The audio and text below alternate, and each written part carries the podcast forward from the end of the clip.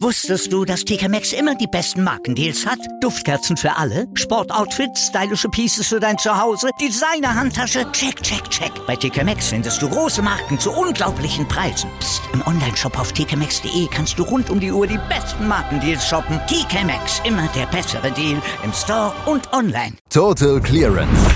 Der Snooker-Podcast mit Andreas Thies, Christian Ömicke und Kati Hartinger auf meinsportpodcast.de. Judd Trump hat heute Nacht getwittert, es ist so, dass ich wohl in einer Senioren-WM feststecke. Die Class of 92 ist versammelt im Halbfinale. Dazu Judd Trump. Ein Halbfinale, was sich viele Fans oder worauf sich viele Fans freuen. Aber es zeigt vielleicht dann auch den Zustand des aktuellen Snookers, dass die jungen Leute im Moment noch nicht nachrücken können. Aber vielleicht ist es auch zu früh für eine solche Analyse. Wir wollen natürlich über die Viertelfinale sprechen, die in zum Teil dramatischer ähm, Aktionen zustande gekommen sind. Das tue ich mir heute mit Katja Hartinger. Hallo Katja. Guten Morgen, Andreas. Ja, der Judd Trump, kann man jetzt sagen, ist das Salatblatt in einem Legenden-Sandwich. Ist auch keine schlechte Position. Aber das Legenden-Sandwich schmeckt noch, ja? Also mir auf jeden Fall und ich glaube vielen anderen auch. Und ich muss ja gleich schon mal relativieren von wegen Stand des Snooker. Ich meine, wenn diese Saison eins gezeigt hat, dann ja, dass wir eine große Breite haben und dass die Jungen nachkommen. Und wenn jetzt halt bei der alten, bei der WM nochmal, ne, die, die alten Campen sich eine Gala erlauben mit dem Judd Trump in der Mitte, dann ist mir das mehr als recht. Mir ja auch. Also äh, es ist ja auch nicht so, dass die das unverdient äh, gewonnen haben, diese oder das erreicht haben, dieses Halbfinale. Es ist ja so, dass sie nach wie vor Weltklasse sind und es ist nicht so, dass das ähm, dass Snooker deutlich schlechter geworden ist und die anderen einfach nicht nachrücken. Aber es ist schon so, ja, wir haben viele neue Sieger dann auch in diesem Jahr erlebt, aber dass dann bei den großen, also bei diesem großen Event dann immer noch ähm, die drei älteren Herrschaften O'Sullivan, Higgins und Williams da auftrumpfen, das ist schon, das ist schon bemerkenswert. Auf jeden Fall, aber das spricht halt für diese drei Ausnahmetalente und nicht gegen die anderen. Ich meine, wie knapp war das zum Beispiel im Halbfinale von Jan Bingchao gegen Mark Williams? Na, das hätte so oder so ausgehen können. Noch knapper im, im Viertelfinale natürlich gegen von Jack Lesowski und John Higgins. Ja, also auch das hätte knapper kaum sein können. Wobei ich jetzt Jack Lesowski nicht unbedingt zu den großen ähm, Konstanten dieser Saison zählen würde, anders als vielleicht Jan Bingchao. Also da kommt schon was nach und die anderen drei ja, also die können es halt einfach. Und das haben sie meisterhaft gezeigt wieder in ihren Viertelfinals. Das war ja wirklich fantastisch anzusehen. Dann lass uns mal von der Dramatik von oben nach unten runtergehen. John Higgins gegen Jack Lisowski gestern Abend. Das war etwas, wo man dann sagt, ja, der zweite Viertelfinaltag, vielleicht der beste Tag des Snookerjahres. Das hat dem Ganzen gestern noch ein bisschen das Krönchen aufgesetzt. Jack Lisowski hat alles getan, um dieses Match zu gewinnen. Und er kann sich, glaube ich, gar nicht so richtig viel vorwerfen, außer vielleicht im letzten Frame, dass er dort einmal rot verschossen hat, was er nicht hätte machen sollen.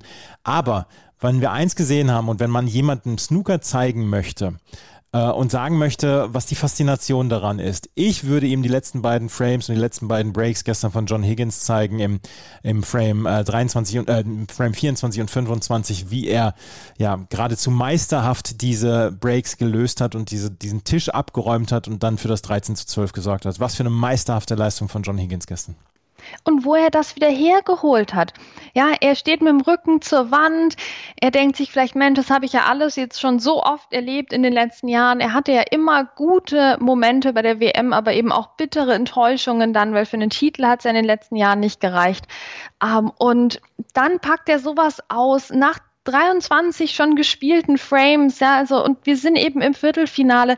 Das heißt, davor wurden auch schon X Frames gespielt und dann hat er noch mal die Kraft und die Motivation und spielt sich da rein in den 24. Frame, spielt einen Century Break, eine 105, wahnsinnig schön anzusehen natürlich für uns, aber auch eine wahnsinnige Kraftleistung von John Higgins und dann in Frame 25 haben wir also einen Entscheidungsframe Ah, da werden kurz die Hände geschüttelt. Die äh, Trennwand ist schon oben, denn das Spiel auf dem anderen Tisch war zu dem Zeitpunkt schon vorbei. Und dann hat sogar Jack Lesowski ja die erste Chance, und da sind wir wirklich bei dem Punkt, wo er sich das kurz vorwerfen lassen muss, hat die erste Chance, macht nur 18 Punkte draus. John Higgins mit dem Einsteiger 72 Punkte, das reicht und dann ist das Match vorbei und John Higgins hat es geschafft, das noch zu drehen. Also eine Leistung mal wieder, da kann man nur den Hut vorziehen. Aber auch Jack Lesowski, ich meine, was der vorher gespielt hat und er hat auch tatsächlich immer mal wieder, ne, der Jack Lesowski, wichtige Bälle auch vergeben in dem Match. Also das kam jetzt nicht zum allerersten Mal, dass er diesen Fehler gemacht hat im Entscheidungsframe. Also wir hatten auch davor schon Frames, die ein bisschen wackeliger waren aber er hat sich eben trotzdem super viele Frames erspielt und er kämpft und er hat taktisch gekämpft und er hat schöne Breaks rausgehauen, aber nach Frame 15 hat er echt nur noch ein einziges Break von mehr als 50 Punkten geholt und trotzdem eben so mitgehalten mit John Higgins. Das spricht für seine taktischen Fähigkeiten, das spricht für seine Fähigkeit, sich Frames zusammenzuklauben. Also das war eine sehr, sehr gute Vorstellung von Jack Lesowski. Immer wenn man gedacht hat, nee, jetzt kippt's, jetzt ist er weg, war der Jack Lesowski wieder da ähm, und hat das wirklich souverän gemacht, bis auf diesen einen Fehler im Entscheidungsframe. Und das ist halt gegen John Higgins in einem Entscheidungsframe doch auch heute noch einer zu viel. John Higgins hat sich zwischendurch in dieser Saison dann auch mal beklagt, Mensch, vielleicht gewinne ich die großen Titel nicht mehr und, und vielleicht bin ich einfach nicht mehr gut genug etc. Er hat jetzt nur in Anführungsstrichen das Halbfinale erreicht, zum elften Mal in seiner Karriere. Und es ist vielleicht nicht der ganz große Sieg gewesen, aber es muss schon sehr, sehr erleichternd gewesen sein für John Higgins gestern dieses Match dann dann noch gedreht zu haben, nachdem er mit 11 zu 12 zurückgelegen hat. Und wie gesagt, Jack Lisowski hat bis zu dem Zeitpunkt eigentlich nicht viel falsch gemacht und äh, hätte er im letzten Frame diesen Fehler nicht gemacht, wo er rot verschossen hat, dann würden wir vielleicht heute über Jack Lisowski als Sieger sprechen. Aber ähm, das muss ihm sehr gut getan haben, John Higgins, dass er es äh, dann doch nochmal gezeigt hat. Ja, das wüsste ich gerne, Andreas. Ich bin mir nämlich gar nicht so sicher, weil er hat ja auch schon in sehr, sehr vielen Finals gestanden in der jüngeren Vergangenheit. Wobei so jung ist die jetzt auch mittlerweile nicht mehr. Und es hat ja nie gereicht für den Titel. Also wie befriedigend ist ein WM-Halbfinale für John Higgins? Oder ist es wirklich nur der Titel, der ihn jetzt noch so richtig, richtig glücklich macht? Also ja, das ist wirklich eine interessante Frage, finde ich. Da würde ich gerne mit ihm mal drüber sprechen, aber wir konnten ihn jetzt heute nicht als Gast haben im Podcast. Ähm, es ist sehr, sehr spannend, wie die drei jetzt wirklich über Snooker denken. Und da halten sie sich ja trotzdem ein bisschen bedeckt. Ne? Also die, die 92er-Jungs. Ronnie O'Sullivan plaudert zwar manchmal, aber gut, da weiß man nicht so recht, wie viel davon ist Taktik, wie viel davon ist ist Tagesform. Äh, Mark Williams beschäftigt sich lieber mit Fast Food und äh, ist halt ansonsten sehr entspannt und John Higgins, ja, sagt ja mehr so gar nichts. Also es sind es sind spannende Dinge, die da gerade passieren im Snooker. Und wie gesagt, ich wünschte, wir könnten noch ein bisschen mehr einen Einblick bekommen in das, was die jetzt wirklich denken vor diesem Halbfinale. John Higgins hat gegen Jack Lisowski mit 13 zu 12 gewonnen. Er trifft auf Ronnie O'Sullivan. Dessen Match besprechen wir gleich auch noch. Wir müssen allerdings äh, in, der, ja, in der Dramatik nach unten weitergehen und dann über das Match zwischen Mark Williams und Jan Bingtao sprechen. Ich habe gestern schon mit Christian darüber gesprochen, ob Jan Bingtao vielleicht so ein bisschen der chinesische Mark Selby ist, der ähm, alles drauf hat eigentlich. Dass er, der kann die großen Breaks spielen, er kann allerdings sich auch in, in zermürbenden Taktikduellen dann aufreiben und hat da anscheinend auch sehr, sehr großen Spaß dran. Aber der alte Mann John, äh, Mark Williams hat das gestern extrem gut gemacht und auch er lag, beziehungsweise er lag mit 11 zu 10 hinten und hat die letzten drei Frames dann noch gewonnen. Unter anderem mit zwei unglaublich starken Breaks in Frame 23 und 24. Auch hier, der Junge hat sich gar nicht so richtig vorzuwerfen, was, ähm, also der junge Yan Bingtao. Mark Williams war einfach in den letzten beiden Frames dann vielleicht stärker. Ja, sehr, sehr ähnlich tatsächlich wie in dem John Higgins-Match. Wo auch immer das herkam, es war dann da. Ne? Also ich meine, Yan Mingchao eben hat sich diesen 21. Frame geholt, obwohl Mark Williams auch da seine Chancen hatte. Und dann dreht der Mark Williams so richtig auf. Also woher dieses, ja, dieses Gefühl kommt, das jetzt da über die Ziellinie durchzuziehen, einfach bei denen, also das ist schon wirklich beeindruckend. Wir haben ja auch viele Spieler, die so kurz vor der Ziellinie richtig schlecht werden. Ne? Das kann man jetzt von Jan Mingchao wirklich nicht behaupten. Ähm, aber ja, Mark Williams, John Higgins, die hauen es da erst richtig raus. Also da sieht man vielleicht die große Erfahrung, da sieht man auch den großen Erfolg, den die einfach immer mit sich schwingen haben. Und so war jetzt einfach Schluss für Jan Bingchao. Auch er kann sich doch nicht wirklich was vorwerfen nach dem tollen Match. Ich meine, der musste sich ja auch erstmal so richtig reinkämpfen ins Match, weil die erste Session lief ja nicht wirklich gut. Ähm, na, das, also vielleicht hat er es da schon verloren, ich weiß es nicht. Ja? In Frame 6 bis 8 hat er ja keinen Punkt geholt. Da hat Mark Williams wieder seine Gala aufgezogen. Ähm, es sah nicht gut aus für ihn, aber dann dafür diese bombastische zweite Session von Jan Mingtao, wo wirklich Mark Williams gegen eine Wand gelaufen ist, wie noch nicht bisher in diesem Turnier und zwar nicht mal ansatzweise. Und so hatten wir eben erst diese fantastische dritte Session uns aufgesetzt. Und auch da Jan Mingchao mit einem starken Start und Mark Williams blieb aber dran und der ließ sich einfach nicht so richtig abschütteln, weil halt auch die Hypothek für Jan Mingtao aus der ersten Session so hoch war. Also ein sehr, sehr spannender Matchverlauf. Da haben wir wirklich viel bekommen als Fans von diesem Match. Jan Mingtao hoffentlich auch einiges an positiven Momenten, einiges an Erfahrung natürlich jetzt auch wieder. Er ist weiter gekommen als Zhao Xingtong in diesem Turnier und das auch völlig verdient, weil der Mann ist einfach eine Bank. Absolut. Und ähm, da möchte ich auch gar nichts gegen sagen. Das ist eine, es ist eine starke Leistung bis hierher gewesen. Und wir können ja uns inzwischen sagen, dass Jan Bingtao eigentlich da, da auch dazugehört. Und äh, wir können auch sagen, dass er höchstwahrscheinlich, Christian hat es gestern gesagt, Mensch, vielleicht ist er der erste Weltmeister aus China, den wir erleben werden. Ich, er macht auf mich im Moment von den chinesischen Spielern auf jeden Fall den stabilsten Eindruck.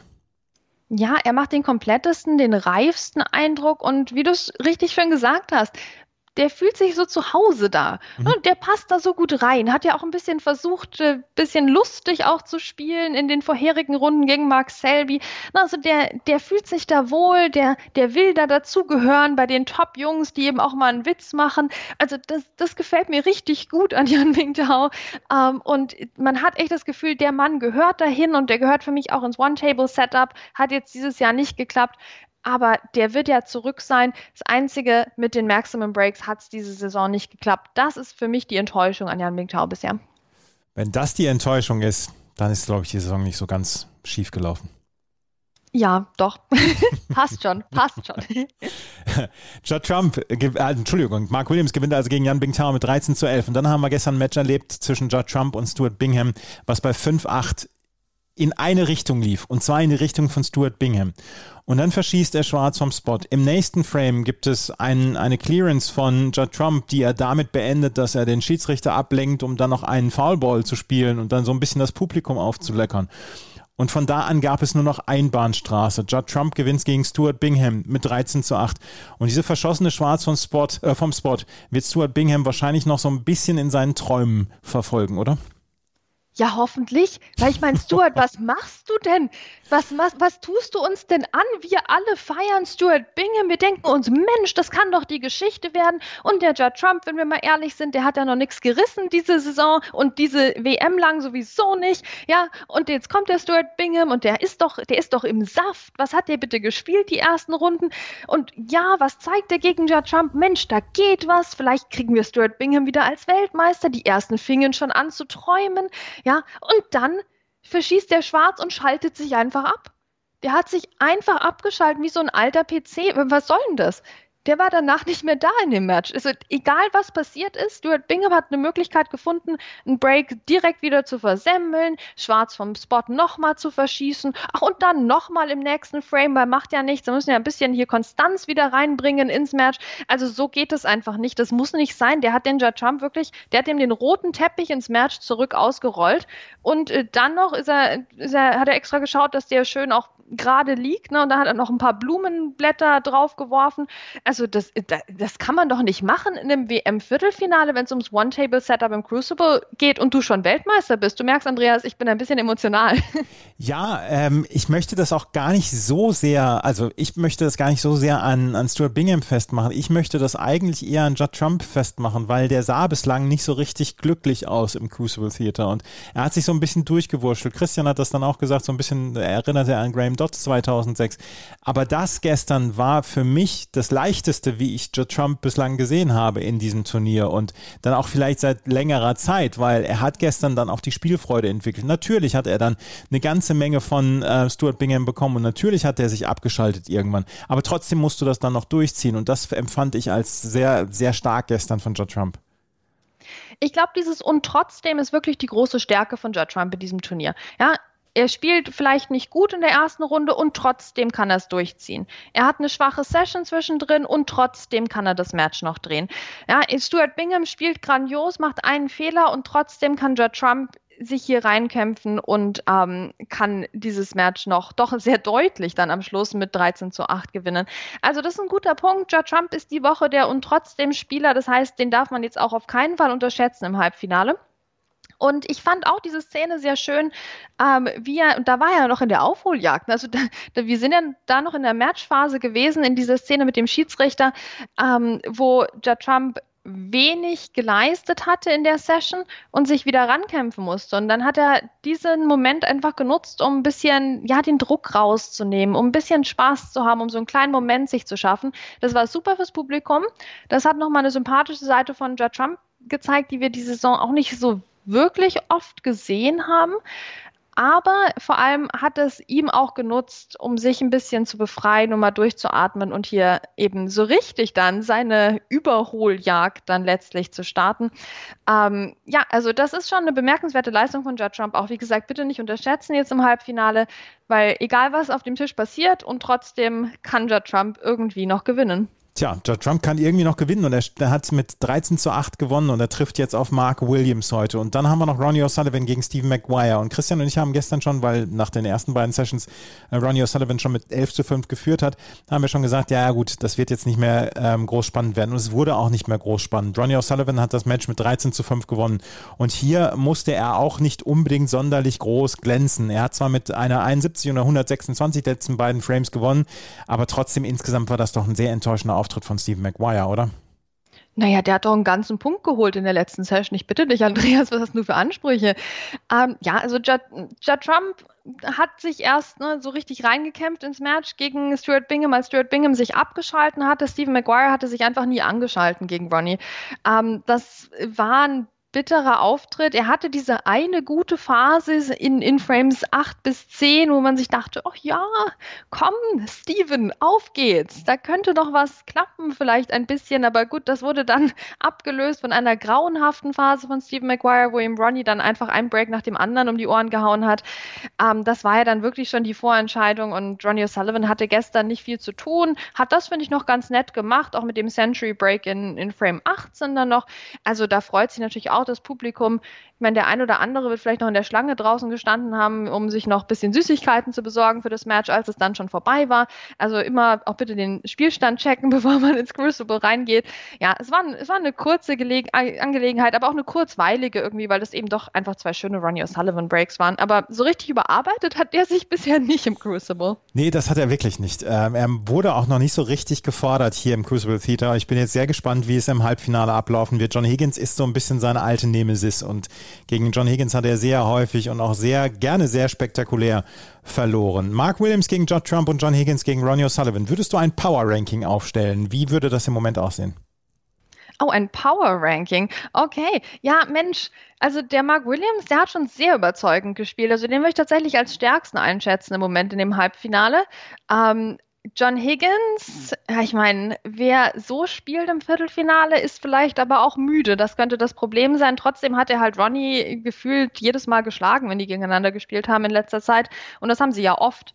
Deswegen sehe ich da doch John Higgins ein bisschen vorne. Und trotzdem könnte immer noch Judd Trump Weltmeister werden. Also, wie gesagt, der Mann beeindruckt mich in seiner unbeeindruckenden Art, Snooker zu spielen diese Woche und trotzdem weiterzukommen. Ich bin, ich finde das extrem schwierig, hier ein Power Ranking herzustellen, weil ich glaube, alle vier können ja inzwischen Weltmeister werden. Da ist ja kein Außenseiter dabei oder so. Ähm, also, lass die Spiele beginnen, oder? Ja, auf geht's. Mensch, wir mussten uns jetzt wieder von einem Tisch verabschieden. Natürlich, das ist immer auch so ein bisschen traurig. Aber jetzt geht's los in diesen Halbfinals. Ja, also das ist ja das Schöne. Wir brauchen jetzt eigentlich gar keine Vorhersagen treffen, sondern wir können es einfach zurücklehnen und jetzt echt nochmal so diesen Saisonendspurt genießen und diese finalen Matches jetzt. Und hey, einer davon wird Weltmeister und wird auf jeden Fall noch einen schweren Weg und langen Weg dorthin haben mit den super langen Halbfinals und natürlich dem extra langen Finale dann. Also da kriege ich jetzt schon Gänsehaut, wenn ich dran denke, wer jetzt einfach noch am Tisch steht und was da noch alles passieren wird. Und der kommende Weltmeister hat jetzt, und das ähm, wiederholen wir auch jedes Mal aufs Neue, hat jetzt erst gerade die Hälfte der zu gewinnenden Frames gewonnen jetzt nach dem Viertelfinale. Wir machen uns gefasst auf acht Sessions Halbfinale in den nächsten drei Tagen und wir werden natürlich hier bei Total Clearance darüber berichten, über jede Halbfinalsession und über jeden Tag. Wusstest du, dass TK Maxx immer die besten Markendeals hat? Duftkerzen für alle, Sportoutfits, stylische Pieces für dein Zuhause, Designer-Handtasche, check, check, check. Bei TK Maxx findest du große Marken zu unglaublichen Preisen. Psst. im Onlineshop auf tkmaxx.de kannst du rund um die Uhr die besten Markendeals shoppen. TK Maxx, immer der bessere Deal im Store und online. Was zum Teufel, du Bastard? Du bist tot, du kleiner Hundeficker. Und dieser kleine Hundeficker, das ist unser Werner. Ein ganz normaler Berliner Kleinstkrimineller, der dann aber im Knast das Ding seines Lebens dreht. Una Fantastica Risetta Perla Pizza. Er klaut seinem Zellengenossen ein Pizzarezept. Aber nicht irgendeins. Und mit dem eröffnet Werner dann die beste Pizzeria Berlins. Doch Werners Glück ist nur von kurzer Dauer. Denn es hagelt Probleme. Werners Pizzaparadies. Erstmals großes Kino- und Podcast-Format. Mit fetter Starbesetzung. Alina But, Kida Ramadan, Edin Hasanovic, Oliver Koritke, Ralf Richter, Ben Becker, Winfried Glatzeder, Anna Schmidt und viele mehr. Abonniert die Scheiße. Jetzt macht schon, mach! Total Clearance. Der Snooker-Podcast mit Andreas Thies und Christian Ömicke auf meinsportpodcast.de.